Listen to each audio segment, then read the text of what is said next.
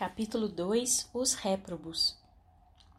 Em geral, aqueles que se arrojam ao suicídio esperam livrar-se para sempre de dissabores julgados insuportáveis, de sofrimentos e problemas considerados insolúveis pela tibiez da vontade deseducada, que se acovarda em presença, muitas vezes, da vergonha do descrédito ou da desonra dos remorsos deprimentes postos a enxovalharem a consciência, consequências de ações praticadas à revelia das leis do bem e da justiça. Também eu assim pensei, muito apesar da auréola de idealista que minha vaidade acreditava glorificar-me à fonte. Enganei-me, porém, e lutas infinitamente mais vivas e mais ríspidas esperavam-me adentro do túmulo, a fim de me chicotearem a alma de descrente e revel, com merecida justiça. As primeiras horas que se seguiram ao gesto brutal de que usei para comigo mesmo passaram-se sem que verdadeiramente eu pudesse dar acordo de mim. Meu espírito, rudemente violentado, como que desmaiara, sofrendo ignóbil colapso. Os sentidos, as faculdades que traduzem o eu racional, paralisaram-se como se indescritível cataclismo houvesse desbaratado o mundo, prevalecendo, porém, acima dos destroços, a sensação forte do aniquilamento que sobre o meu ser acabara de cair. Fora como se aquele estampido maldito, que até hoje ecoa sinistramente em minhas vibrações mentais, sempre que, descerrando os véus da memória, como neste instante, revivo o passado execrável, tivesse dispersado uma a uma as moléculas que em meu ser constituíssem a vida. A linguagem humana ainda não precisou inventar vocábulos bastante justos e compreensíveis para definir as impressões absolutamente inconcebíveis que passam a contaminar o eu de um suicida logo às primeiras horas que se seguem ao desastre, as quais sobem e se avolumam, envolvem-se em complexos e se radicam e cristalizam num crescendo que traduz estrado vibratório e mental que o homem não pode compreender, porque está fora da sua possibilidade de criatura que, mercê de Deus, se conservou aquém dessa anormalidade. Para entendê-la e medir com precisão a intensidade dessa dramática surpresa, só outro espírito cujas faculdades se houvessem queimado nas efervescências da mesma dor.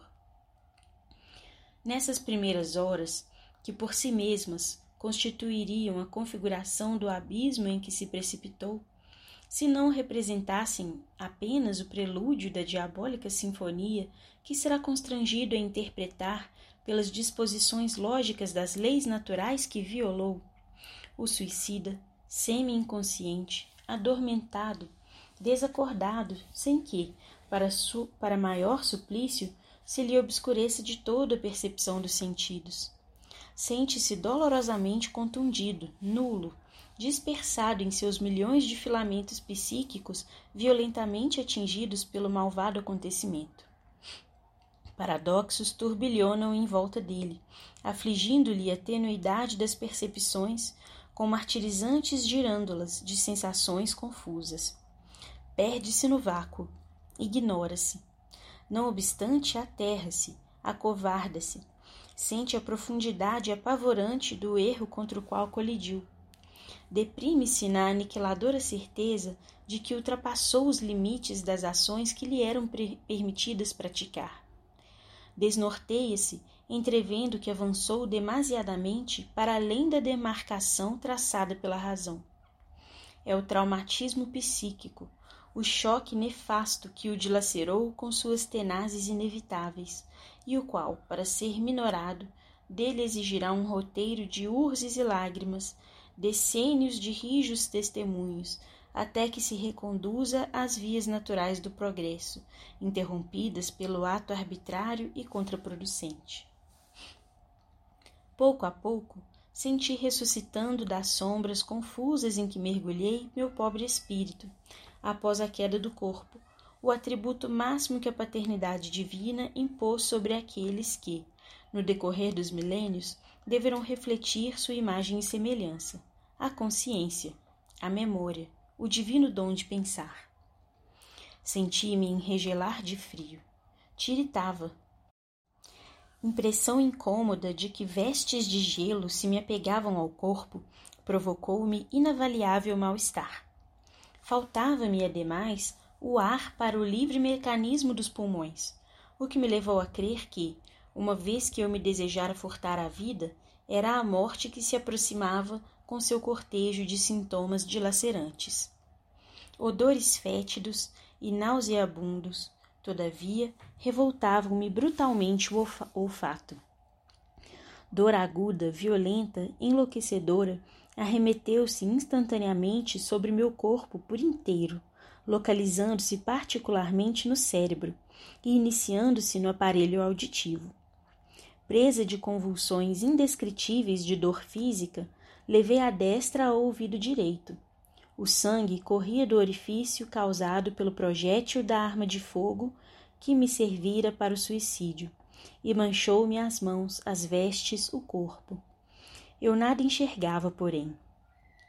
Convém recordar que o meu suicídio derivou-se da revolta por me encontrar cego, expiação que considerei superior às minhas forças, injusta punição da natureza aos meus olhos necessitados de ver, para que me fosse dado obter, pelo trabalho, a subsistência honrada e altiva.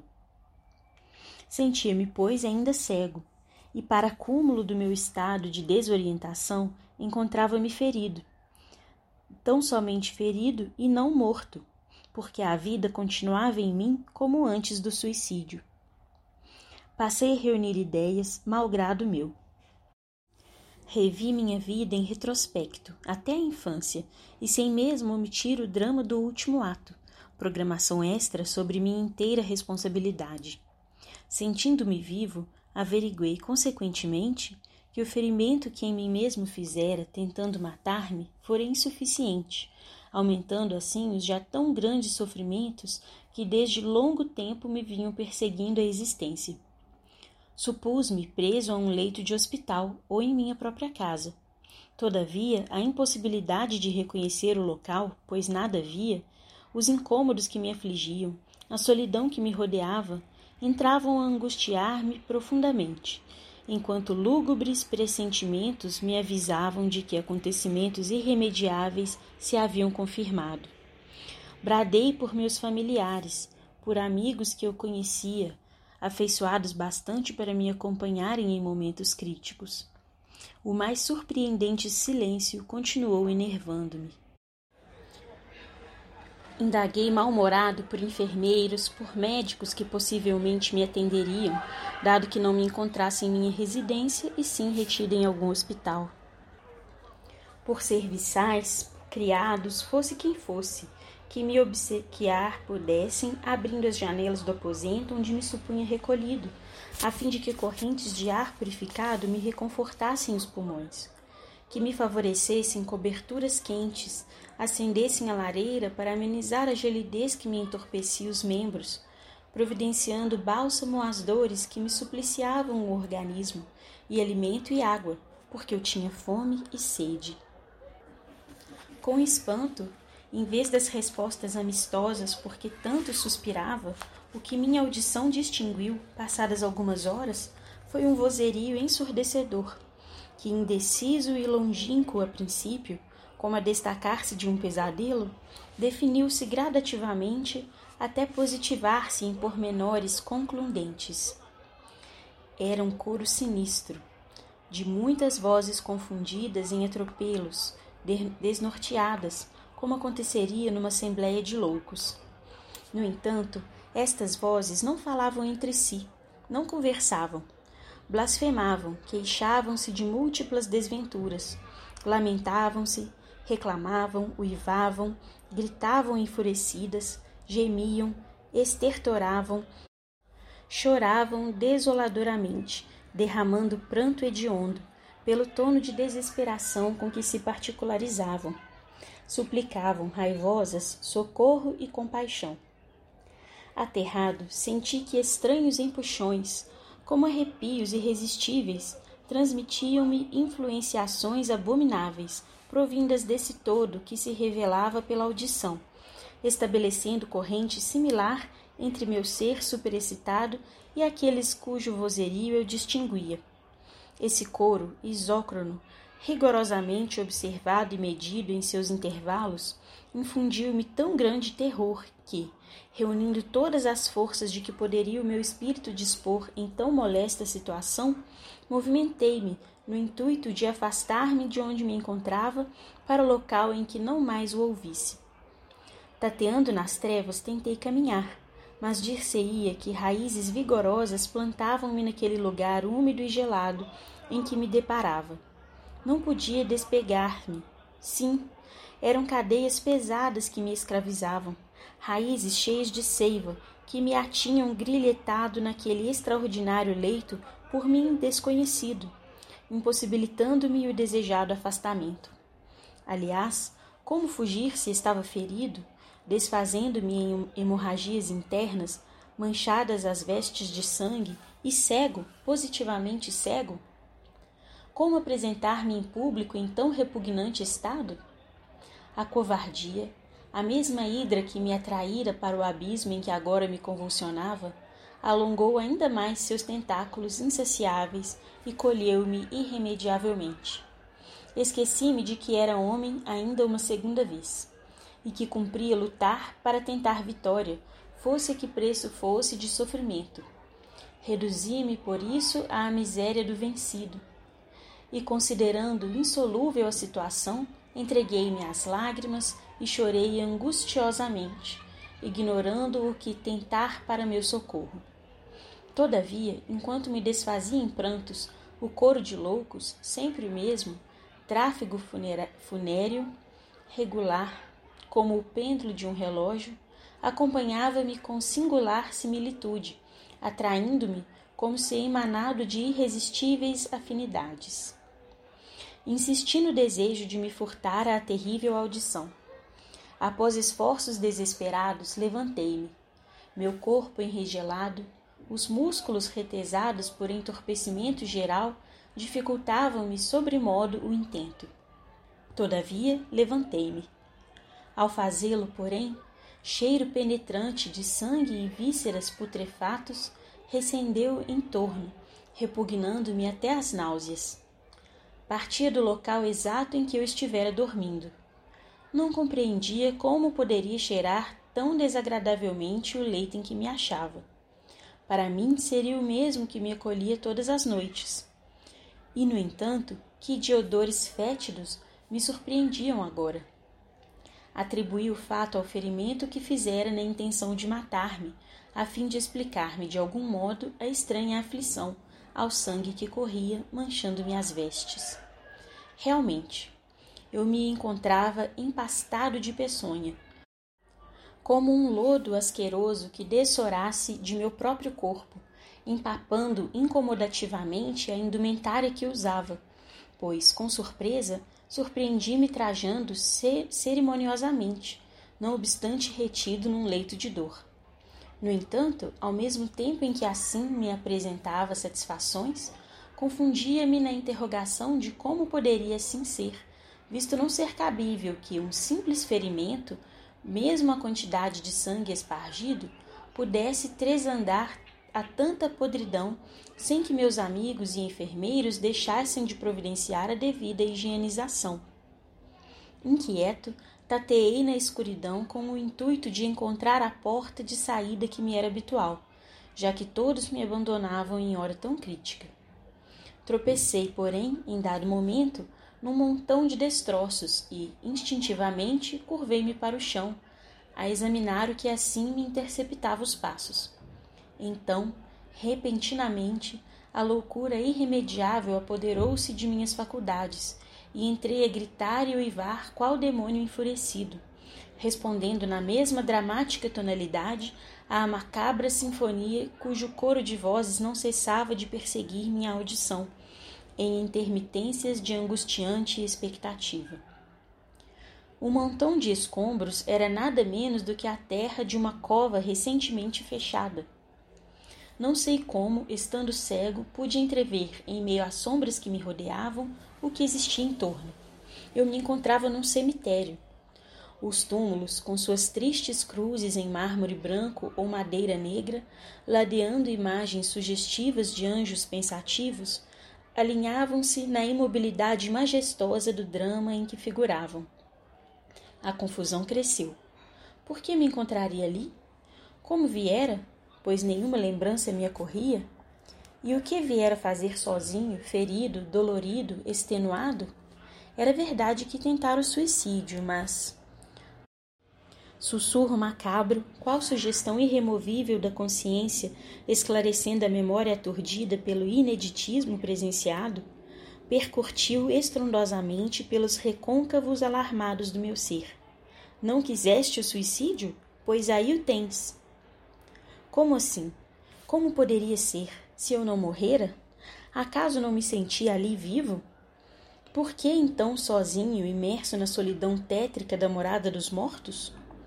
Os fatos irremediáveis, porém, impõem-se aos homens como aos espíritos com majestosa naturalidade.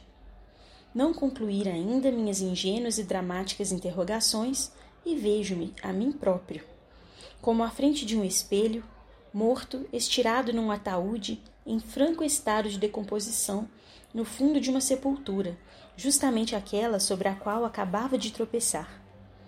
Fugi espavorido, desejoso de ocultar-me de mim mesmo, obsidiado pelo mais tenebroso horror, quando gargalhadas estrondosas de indivíduos que eu não lograva enxergar explodiam atrás de mim, e o coro nefasto perseguia meus ouvidos torturados para onde quer que me refugiasse. Como louco, que realmente me tornara, eu corria, corria, enquanto aos meus olhos cegos desenhava-se a hediondez satânica do meu próprio cadáver apodrecendo no túmulo, empastado de lama gordurosa, coberto de asquerosas lesmas que, vorazes, lutavam por saciar em suas pústulas a fome inextinguível que traziam, transformando-o no mais repugnante e infernal monturo que me fora dado conhecer.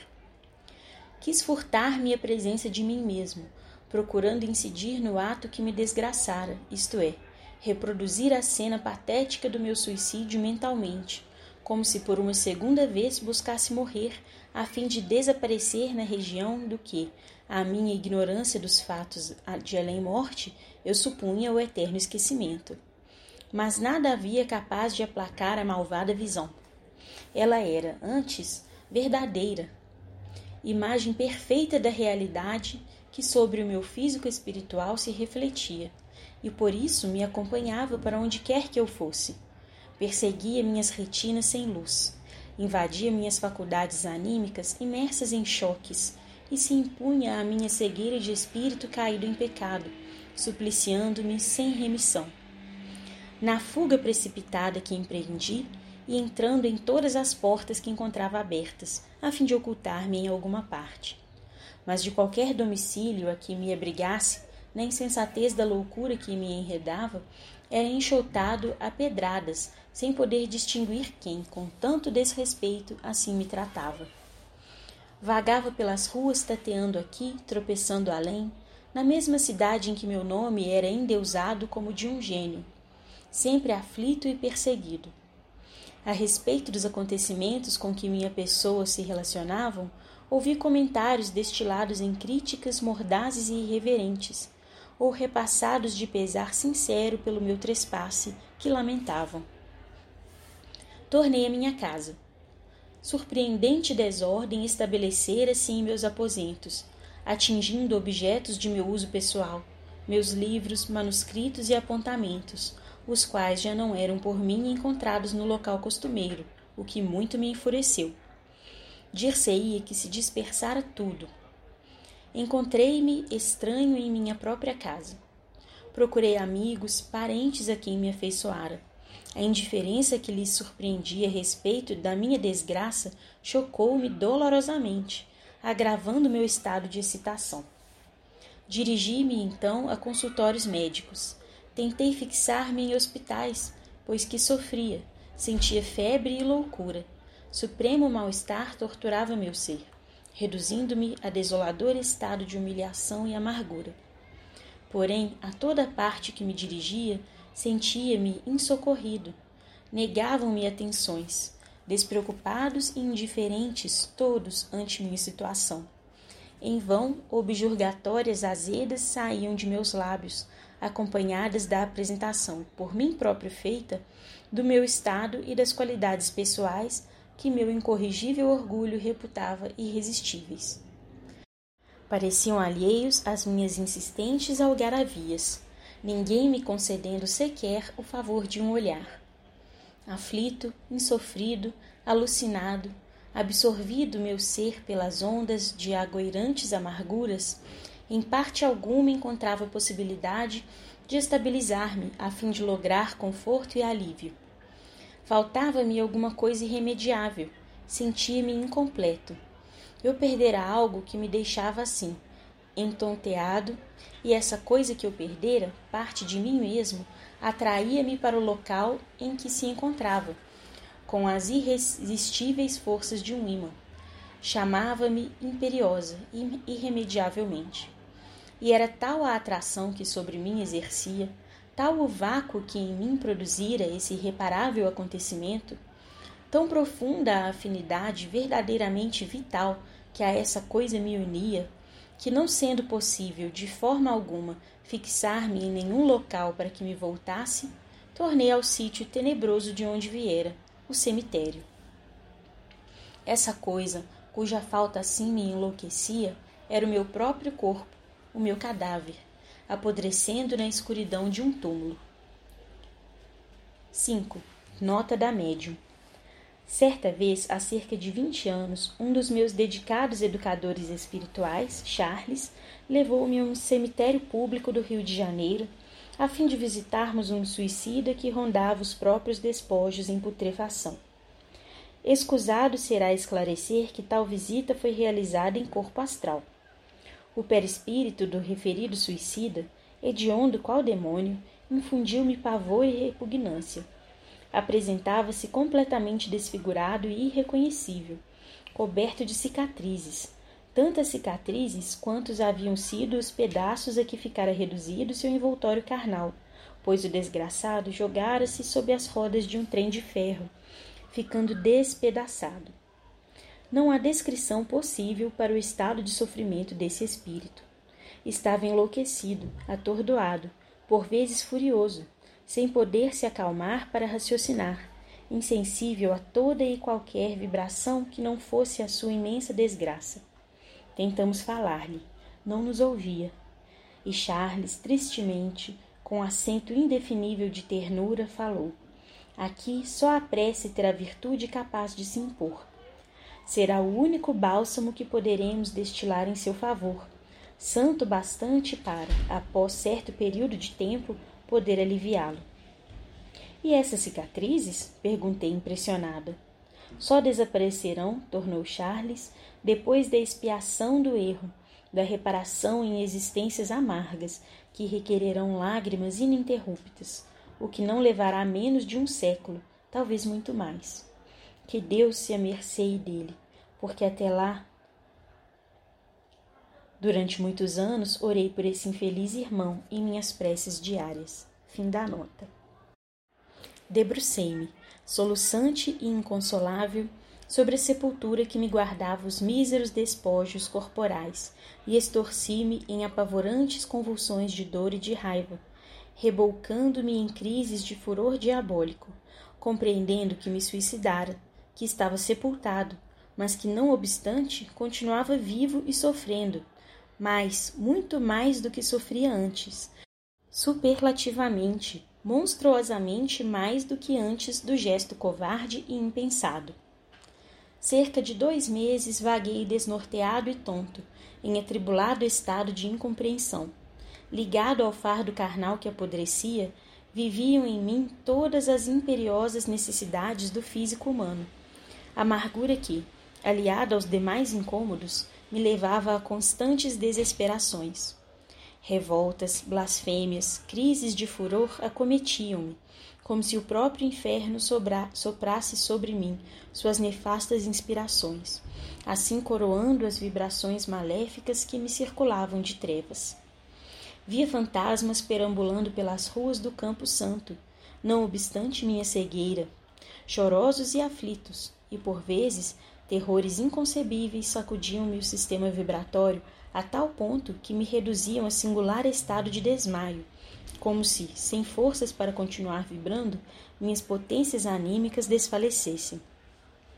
Desesperado em face do extraordinário problema, entregava-me cada vez mais ao desejo de desaparecer, de fugir de mim mesmo, a fim de não mais interrogar-me, sem lograr lucidez para responder, incapaz de raciocinar que, em verdade, o corpo físico material, modelado do limo putrescível da terra, fora realmente aniquilado pelo suicídio, e que o que agora eu sentia confundir-se com ele, porque solidamente a ele, unido por leis naturais de afinidade que o suicídio absolutamente não destrói, era o físico espiritual, indestrutível e imortal, organização viva, semimaterial, fadada a elevados destinos, a porvir glorioso no seio do progresso infindável, relicário no qual se arquivam, qual o cofre que encerrasse valores, nossos sentimentos e atos, nossas realizações e pensamentos, envoltório que é da centelha sublime que rege o homem, isto é, a alma, eterna e imortal como aquele que de si mesmo a criou.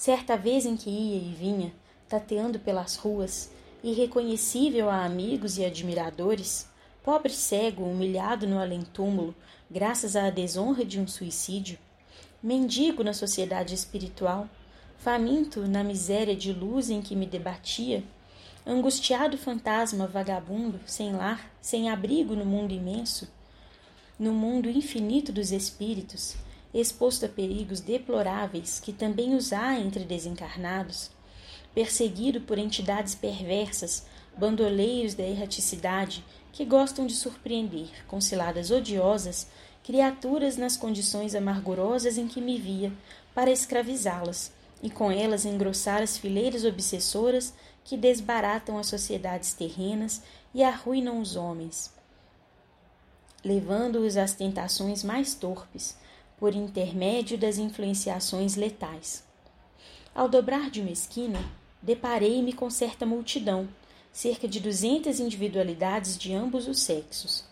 Era noite, pelo menos eu assim o supunha, pois, como sempre, as trevas envolviam-me. E eu, tudo o que venho narrando, percebia mais ou menos bem dentro da escuridão, como se enxergasse mais pela percepção dos sentidos do que mesmo pela visão. Aliás, eu me considerava cego, mas não me explicando até então como, destituído do inestimável sentido, possuía, não obstante, capacidade para tantas torpezas enxergar, ao passo que não a possuía sequer para reconhecer a luz do sol e o azul do firmamento. Essa multidão, entretanto, era a mesma que vinha consertando o coro sinistro que me aterrava. Tendo-a eu reconhecido, porque, no momento em que nos encontramos, entrou a uivar desesperadamente, atirando aos céus blasfêmias diante das quais as minhas seriam meros gracejos. Tentei recuar, fugir, ocultar-me dela, apavorado por me tornar dela conhecido. Porém, porque marchasse em sentido contrário ao que eu seguia, depressa me envolveu, misturando-me ao seu todo para absorver-me completamente em suas ondas. Fui levado de roldão, empurrado, arrastado malgrado meu. E tal era a aglomeração que me perdi totalmente em suas dobras. Apenas me inteirava de um fato, porque isso mesmo ouvia rosnarem ao redor, e era que estávamos todos guardados por soldados, os quais nos conduziam. A multidão acabava de ser aprisionada. A cada momento juntava-se a ela outro e outro vagabundo, como acontecera comigo e que do mesmo modo não mais poderiam sair. Dir-se-ia que esquadrão completo de milicianos montados conduziam-nos à prisão. Ouviam-se as patadas dos cavalos sobre o lajedo nas ruas, e lanças afiadas luziam na escuridão, impondo temor. Protestei contra a violência de que me reconhecia alvo. Em altas vozes bradei que não era criminoso e dei-me a conhecer, enumerando meus títulos e qualidades. mas os cavaleiros, se me ouviam, não se dignavam responder. Silenciosos, mudos, eretos, marchavam em suas montadas, fechando-nos em círculo intransponível. À frente, o comandante, abrindo caminho dentro das trevas, empunhava um bastão, no alto do qual flutuava pequena flâmula, na qual adivinhávamos uma inscrição. Porém, eram tão acentuadas as sombras que não poderíamos lê-la, ainda que o desespero que nos vergastava permitisse pausa para manifestarmos tal desejo. A caminhada foi longa. Frio cortante enregelava-nos. Misturei minhas lágrimas e meus brados de dor e desespero ao coro horripilante e participei da atroz sinfonia de blasfêmias e lamentações. Pressentíamos que bem seguros estávamos, que jamais poderíamos escapar. Tocados vagarosamente, sem que um único monossílabo lográssemos arrancar aos nossos condutores, começamos, finalmente, a caminhar penosamente por um vale profundo, em que nos víamos obrigados a enfileirar-nos de dois a dois, enquanto faziam idêntica manobra os nossos vigilantes. Cavernas surgiam de um lado e outro das ruas que se diriam antes estreitas gargantas entre montanhas abruptas e sombrias, e todas numeradas. Tratava-se certamente de uma estranha povoação, uma cidade, em que as habitações seriam cavernas, dada a miséria de seus habitantes, os quais não possuíam cabedais suficientes para torná-las agradáveis e facilmente habitáveis. O que era certo, porém, é que tudo ali estava por fazer, e que seria bem aquela a habitação exata da desgraça. Não se distinguiria terreno senão pedras, lamaçais ou pântanos, sombras, aguaceiros. Sob os ardores da febre excitante da minha desgraça, cheguei a pensar que, se tal região não fosse um pequeno recôncavo da lua, existiriam por lá, certamente, muitos locais semelhantes. Internavam-nos cada vez mais naquele abismo.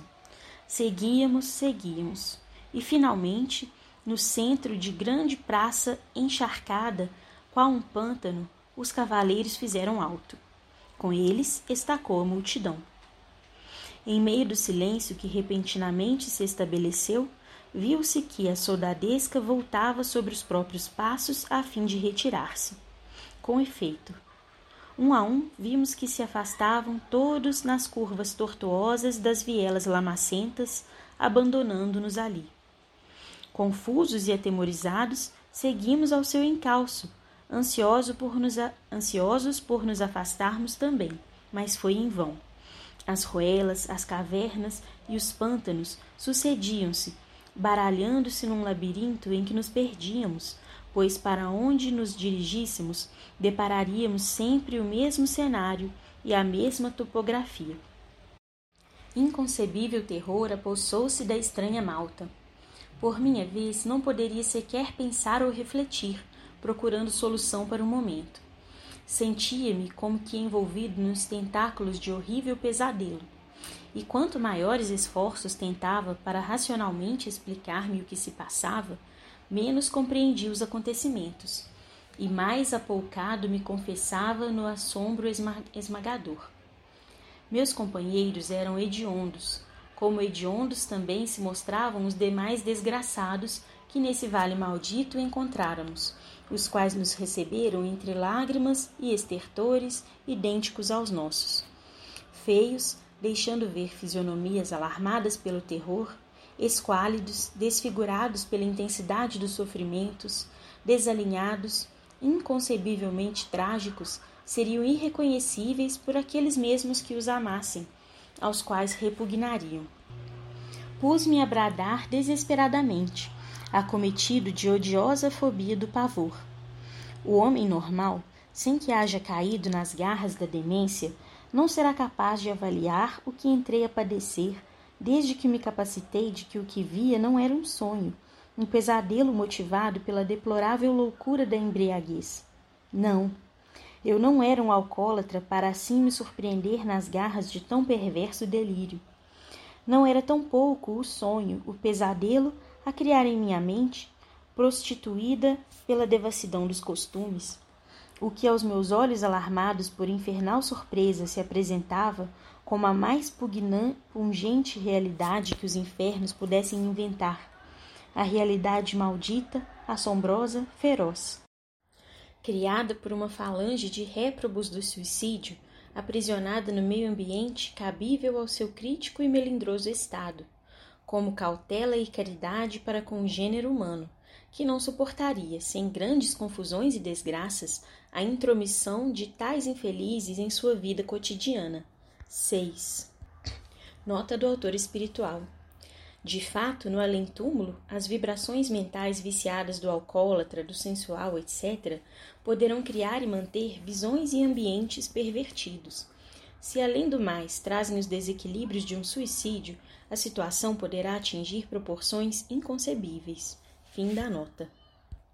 Sim, imaginai uma assembleia numerosa de criaturas disformes, homens e mulheres, caracterizada pela alucinação de cada uma, correspondente a casos íntimos, trajando todas vestes como que empastadas do louro das sepulturas, com feições alteradas e doloridas, estampando os estigmas de sofrimentos cruciantes.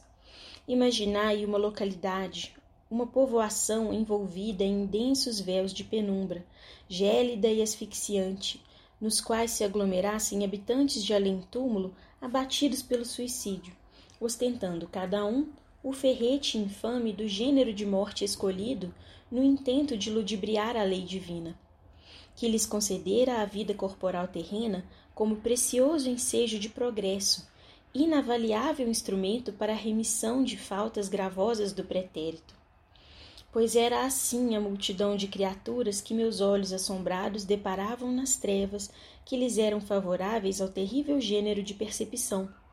Esquecido, na insânia do orgulho que a mim era próprio, que também eu pertencia a tão repugnante todo, que era igualmente um feio alucinado, um pastoso ferreteado. Eu via por aqui e por ali estes traduzindo de quando em quando, em cacoetes nervosos, as ânsias do enforcamento, esforçando-se com gestos instintivos, altamente emocionantes, por livrarem o pescoço, entumecido e violáceo, dos farrapos de cordas ou de panos que se refletiam nas repercussões perispirituais, em vista das desarmoniosas vibrações mentais que permaneciam torturando-os. Aqueles, indo e vindo como loucos em correrias espantosas, bradando por socorro em gritos estentóricos, julgando-se de momento a momento envolvidos em chamas, apavorando-se com o fogo que lhes devorava o corpo físico e que, desde então, ardia sem tréguas nas sensibilidades semimateriais do perispírito. Estes últimos, porém, eu notava serem geralmente mulheres. Eis que apareciam outros ainda, o peito ou o ouvido, ou a garganta banhados em sangue, ó, oh, sangue inalterável, permanente, que nada conseguia verdadeiramente fazer desaparecer das sutilezas do físico espiritual, senão a reencarnação expiatória e reparadora. Tais infelizes, além das múltiplas modalidades de penúrias por que se viam atacados, deixavam-se estar preocupados sempre a tentarem estancar aquele sangue jorrante, ora com as mãos, ora com as vestes, ou outra qualquer coisa que supunham ao alcance, sem, no entanto, jamais o conseguirem, pois tratava-se de um deplorável estado mental que os incomodava e impressionava até o desespero. A presença destes desgraçados impressionava até a loucura dada a inconcebível dramaticidade dos gestos isócronos, inalteráveis, a que, malgrado próprio, se viam forçados. E ainda esses outros, sufocando-se na bárbara asfixia do afogamento, bracejando em ânsias furiosas à procura de algo que os pudesse socorrer, tal como sucedera à hora extrema e que suas mentes registraram, ingerindo água em gorgolejos ininterruptos, exaustivos, prolongando indefinidamente cenas de agonia selvagem, as quais olhos humanos seriam incapazes de presenciar sem se tingirem de demência. Porém, havia mais ainda, e o leitor perdoe à minha memória estas minudências, talvez desinteressantes para o seu bom gosto literário, mas úteis certamente como advertência ao seu possível caráter impetuoso, chamado a viver as inconveniências de um século em que o morbus terrível do suicídio se tornou um mal endêmico. Não pretendemos, aliás, apresentar obra, literária para deleitar gosto e temperamentos artísticos. Cumprimos um dever sagrado, tão somente procurando falar aos que sofrem, dizendo a verdade sobre o abismo que, com malvadas seduções, há perdido muita alma descrente em meio dos desgostos comuns à vida de cada um. Entretanto, bem próximo ao local em que me encurralara, procurando refugiar-me da récua sinistra, destacava-se, por fealdade impressionante, meia dúzia de desgraçados que haviam procurado o ouvido eterno, atirando-se sob as rodas de um trem de ferro. Trazendo os perispíritos desfigurados, disseiam a armadura de monstruosa aberração, as vestes em farrapos esvoaçantes, cobertos de cicatrizes sanguinolentas, retalhadas, confusas, num emaranhado de golpes e sobregolpes, tal se fotografada fora, naquela placa sensível e sutil, isto é, o perispírito, a deplorável condição a que o suicídio lhes reduzira o envoltório carnal. Esse templo, ó meu Deus, que o Divino Mestre recomenda como veículo precioso e eficiente para nos auxiliar na caminhada em busca das gloriosas conquistas espirituais. Enlouquecidos por sofrimentos superlativos, possuídos da suprema aflição que atingir possa a alma originada da centelha divina, represando aos olhos pávidos do observador o que o invisível inferior mantém de mais trágico mais emocionante e horrível.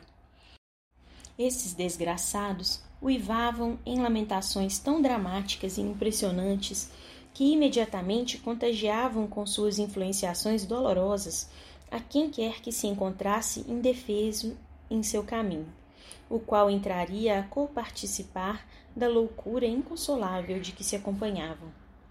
Pois o terrível gênero de suicídio dos mais deploráveis que temos a registrar em nossas páginas, abalara-lhes tão violenta e profundamente a organização nervosa e sensibilidades gerais do corpo astral, congêneres daquela que traumatizara a todas, entorpecendo, graças à brutalidade usada, até mesmo os valores da inteligência, que por isso mesmo jazia incapaz de orientar-se dispersa e confusa em meio do caos que se formara ao redor de si.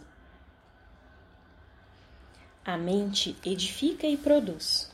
O pensamento, já bastantes vezes declararam, é criador e, portanto, fabrica, corporifica, retém imagens por si mesmo engendradas, realiza, segura o que passou e, com poderosas garras, conserva o presente até quando desejar cada um de nós, no vale sinistro, vibrando violentamente e retendo com as forças mentais o momento atroz em que nos suicidamos, criávamos os cenários e respectivas cenas que vivêramos em nossos derradeiros momentos de homens terrestres.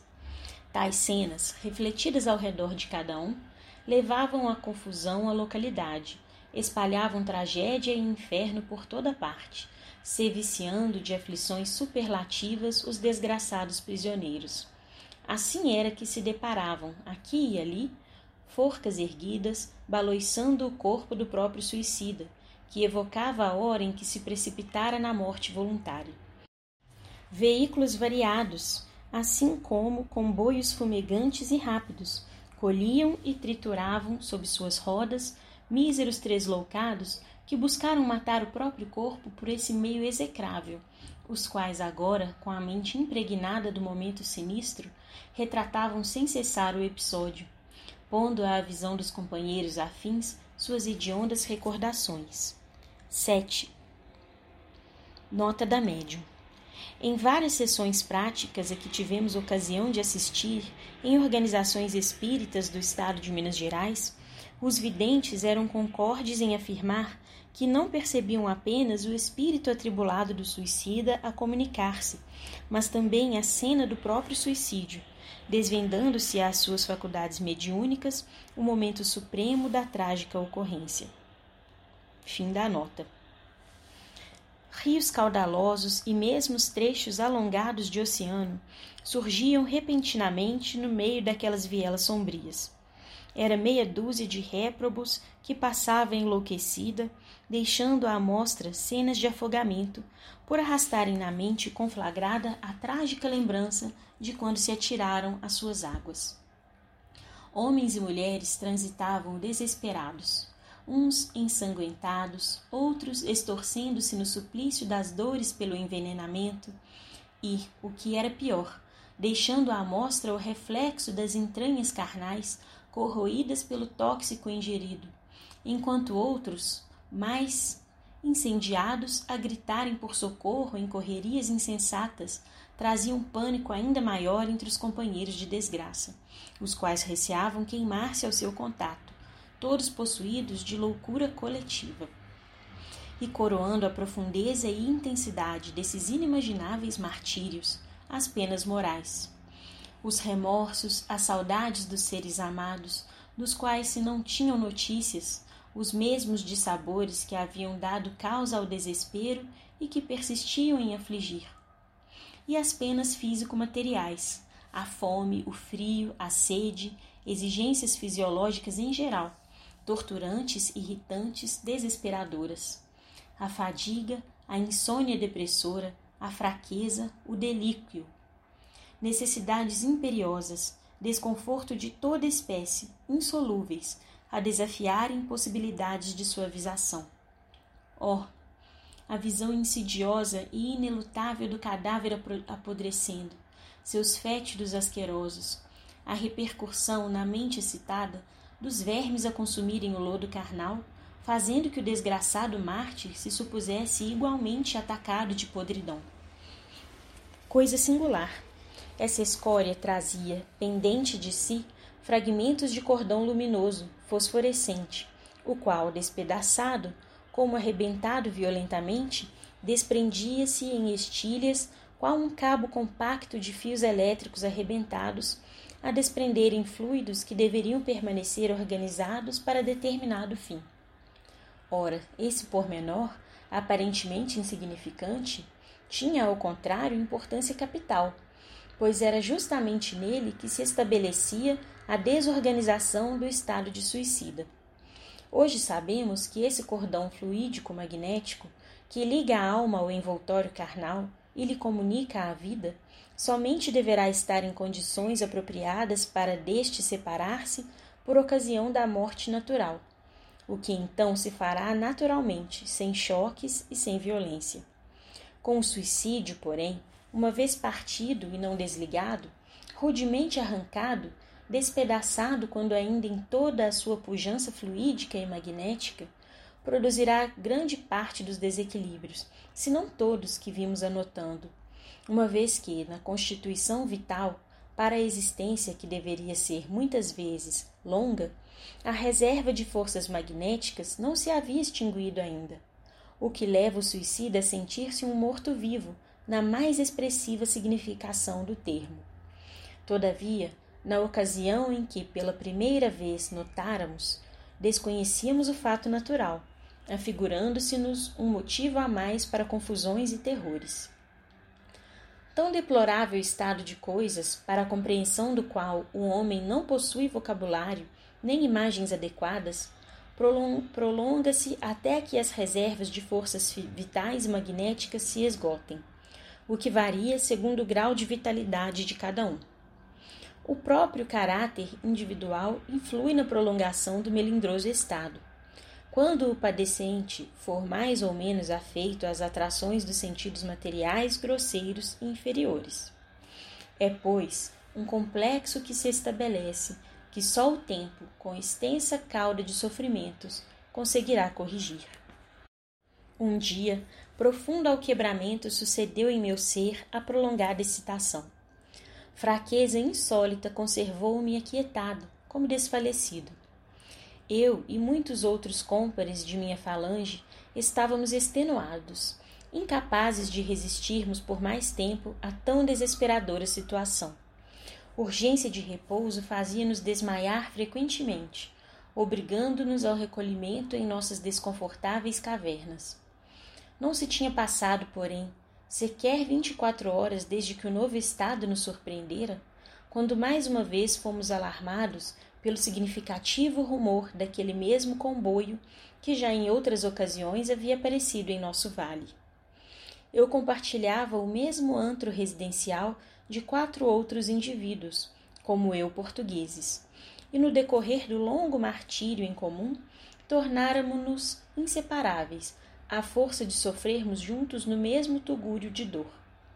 Dentre todos, porém, um sobremaneira me irritava predispondo-me à discussão, com o usar, apesar da situação precária, o monóculo inseparável, o fraque bem talhado e respectiva bengala de castão de ouro, conjunto que, para o meu conceito neurostênico e impertinente, o tornava pedante e antipático, num local em que se vivia torturado com odores fétidos e podridão e em que nossa indumentária dir-se-ia empastada de estranhas substâncias gordurosas, reflexos mentais da podridão elaborada em torno do envoltório carnal. Eu, porém, esquecia-me de que continuava a usar o pincenês em, com seu fio de torçal, a sobrecasaca dos dias cerimoniosos, os bigodes fartos penteados. Confesso que, então, apesar da longa convivência, lhes não conhecia os nomes. No Vale Sinistro, a desgraça é ardente demais para que se preocupe o calceta com a identidade alheia. O conhecido rumor aproximava-se cada vez mais. Saímos de um salto para a rua. Vielas e praças encheram-se de réprobos como das passadas vezes, ao mesmo tempo em que os mesmos angustiosos brados de socorro ecoavam pelas quebradas sombrias, no intuito de despertarem a atenção dos que vinham para a costumeira vistoria. Até que, dentro da atmosfera densa e penumbrosa, surgiram os carros brancos, rompendo as trevas com poderosos holofotes. Estacionou o trem caravaneiro na Praça Lamacenta. Desceu um pelotão de lanceiros.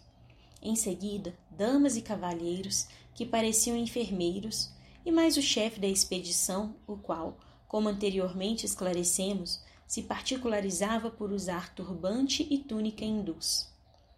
Silenciosos e discretos, iniciaram o reconhecimento daqueles que seriam socorridos. A mesma voz austera que se diria, como das vezes anteriores, vibrar no ar fez pacientemente a chamada dos que deveriam ser recolhidos, os quais, ouvindo os próprios nomes, se apresentavam por si mesmos. Outros, porém, por não se apresentarem a tempo, impunham aos socorristas a necessidade de procurá-los. A estranha voz, porém, indicava o local exato em que estariam os míseros, dizendo simplesmente: abrigo número tal, rua número tal, ou conforme a circunstância. Dementado, inconsciente, não se encontra no abrigo, vagando em tal rua. Não atenderá pelo nome, reconhecível por esta ou aquela particularidade. Dir-se-ia que alguém, de muito longe, assestava poderosos telescópios até nossas desgraçadas moradas, para se informar detalhadamente do momento decorrente à expedição laboriosa. Os obreiros da fraternidade consultavam um mapa, iam rapidamente ao local indicado e traziam os mencionados, alguns carregados em seus braços generosos, outros em padiolas. De súbito, ressoou na atmosfera dramática daquele inferno em que tanto padeci, repercutindo estrondosamente pelos mais profundos recôncavos do meu ser o meu nome, chamado para a libertação. Em seguida, ouviram-se os dos quatro companheiros que comigo se achavam presentes na praça. Foi então que lhes conheci os nomes, e eles o meu. Disse a voz longínqua, como servindo-se de desconhecido e poderoso alto-falante. Abrigo número 36, da rua número 48. Atenção! Abrigo número 36. Ingressar no comboio de socorro. Atenção! Camilo Cândido Botelho, Belarmino de Queiroz e Souza, Jerônimo de Araújo Silveira, João de Azevedo, Mário Sobral. Ingressem no comboio. 8. Nota da médium.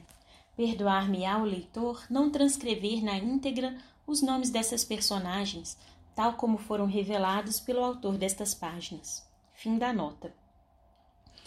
Foi entre lágrimas de emoção indefinível que galguei os pequenos degraus da plataforma que o enfermeiro indicava atencioso e paciente, enquanto os policiais fechavam cerco em torno de mim e de meus quatro companheiros, evitando que os desgraçados que ainda ficavam subissem conosco ou nos arrastassem no seu turbilhão, criando a confusão e retardando por isso mesmo o regresso da expedição. Entrei. Eram carros amplos, cômodos, confortáveis, cujas poltronas individuais, como que estofadas com arminho branco, apresentavam o espaldar voltado para os respiradores, que dir-se-iam os óculos das modernas aeronaves terrenas. Ao centro, quatro poltronas em feitio idêntico, nas quais se acomodaram enfermeiros, tudo indicando que ali permaneciam a fim de guardar-nos. Nas portas de entrada lia-se a legenda entrevista antes, na flâmula empunhada pelo comandante do pelotão de guardas. Legião dos Servos de Maria.